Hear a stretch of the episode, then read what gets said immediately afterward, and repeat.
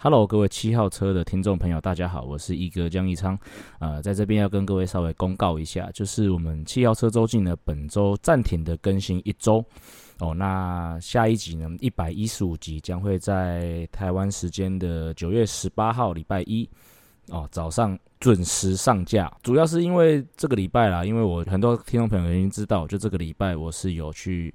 呃，参与到呃 U 十八的英文转播的部分，那再加上我自己本身工作的关系，其实这个这个礼拜对我来说是非常忙碌哦，那也比较疲劳啦。那另外就是跟 Win 还有呃 G 的时间哦，也比较呃凑不好。哦，所以就是做出了这个暂停一周的决定哦。那不过就像我刚才讲的，下礼拜的节目呢，我们就会准时上架。那下礼拜呢，当然 Win 会在阔别一个月之后呢，回到我们节目。